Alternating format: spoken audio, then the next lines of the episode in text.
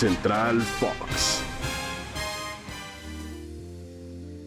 Hola, hola, ¿cómo estás? Bienvenido a tu ruta diaria. Esto es Central Fox, la información deportiva te acompaña en tu ruta diaria, así como te saluda Luis Mario Sobret. Yo saludo a Ricardo García. ¿Cómo estás, amigo? Qué gusto saludarte, Luis Mario.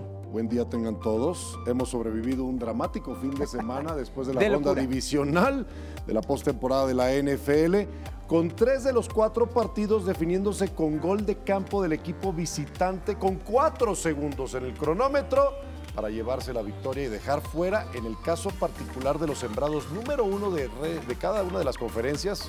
En la americana Tennessee está fuera, perdiendo en casa ante Sí. Cincinnati. Green Bay, que fue superado por San Francisco en Lambeau Field. Y vimos también la victoria de los Rams de Los Ángeles, dejando fuera el campeón defensor de la NFL y a Tom Brady, mientras que los Chiefs de Kansas City fueron los únicos que lograron defender la casa, pero ganando en tiempo extra sobre Buffalo. Podría decir que eh, los únicos favoritos, los Chiefs, en lograr ese pase a la siguiente Definitivamente. fase. Ahora, yo te quiero preguntar una cosa. Eh, lo de San Francisco parece ya un fetiche frente a los Green Bay Packers en, en- en postemporada. Eh, dolorosa derrota para Aaron Rodgers, por supuesto, ante un equipo eh, del cual pues seguramente tiene amargos recuerdos. Y, me gustaría enfocarme particularmente, Ricardo, en, en- en el partido que Tampa Bay, desde mi punto de vista, partía como un gran, gran favorito sobre los Rams. Pero explícame qué pasó. Bueno, cuando hablas de Aaron Rodgers, él creció siendo fan de los 49ers de San Francisco, se crió al Sí. norte del estado de California. Cuando hablas de malos o amargos recuerdos, te refieres a los duelos que ha sostenido Eso en contra mismo. de los 49ers en postemporada como mismo. coreback titular de Green Bay. Cero victorias, cuatro derrotas con esta que acaba de suceder en postemporada en Lambeau Field. San Francisco tiene una extraordinaria defensa, lograron provocar presión sobre Aaron Rodgers con cuatro frontales y dejando otros siete hombres en la cobertura. Y no acompañaron a Rodgers el elenco ese talentoso de receptores que tiene y jugadores para que lograran conseguir más puntos y obtuvieran una victoria en casa, una ofensiva que a lo largo de la temporada era de las más productivas. Cuando hablamos de los Buccaneers de Tampa Bay, sí eran favoritos, no tan amplios favoritos, porque era un duelo de campeones divisionales, los Rams en el oeste de la Conferencia Nacional, Tampa Bay como monarcas del sur, y Sean McVay buscando una revancha ante un Tom Brady que lo privó de coronarse campeón de la NFL en aquella edición 53 del Super Bowl. Matthew Stafford logra su segunda victoria de postemporada y lo hace ante un equipo con marca ganadora, un hecho clave en su historia como coreback en la NFL, en los años que estuvo con Detroit y ahora en su primera temporada con Los Ángeles, 0-17 enfrentando equipos con marca Wow. ganadora. Eso en playoffs ha desaparecido venciendo a los Cardinals y Sí. ahora a los Buccaneers en Tampa Bay. Ahora, se viene eh, ya el juego de campeonato de cada una de las dos conferencias. Estará Cincinnati frente a Kansas City Chiefs, unos Chiefs que hicieron muy bien las cosas en un partido de alarido, de locura. Cualquiera de los dos que hubiera clasificado creo que merecía eh, eh, el estar en esta final de campeonato por cada una de las conferencias.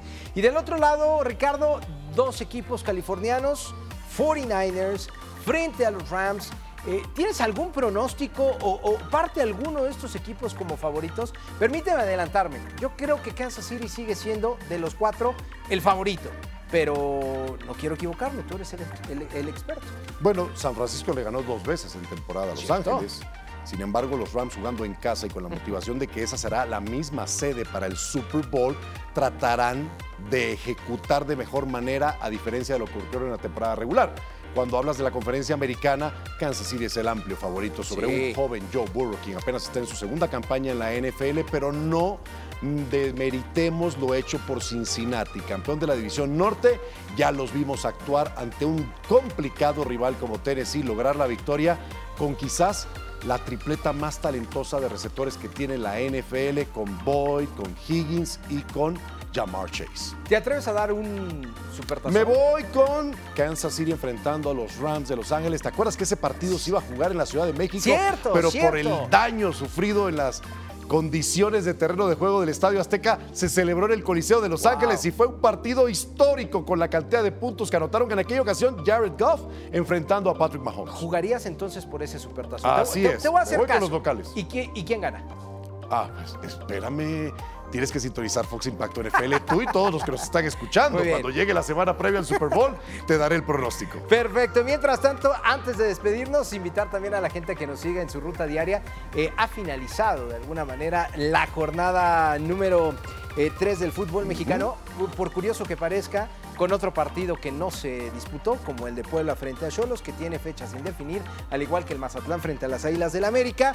Eh, resultados sorpresivos, como por ejemplo el 2 por 2 de Monterrey frente a Cruz Azul. Digo sorpresivo porque iba ganando Cruz Azul 2 por Correcto. 0. Así es. Monterrey llegó viniendo de atrás, los alcanza, terminan con un punto en casa.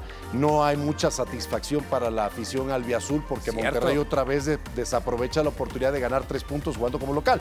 Pero ¿qué te parece lo que hacen los Tigres? En el Olímpico Universitario le quitan ese récord inmaculado que tenían los Pumas de dos fechas, dos victorias, pierden ante los Tigres, que ahora sí Miguel Herrera puede respirar porque logra su primer triunfo del presente torneo. Y, y súmale que André Pierre Gignac sigue siendo el dolor de cabeza de estos Pumas.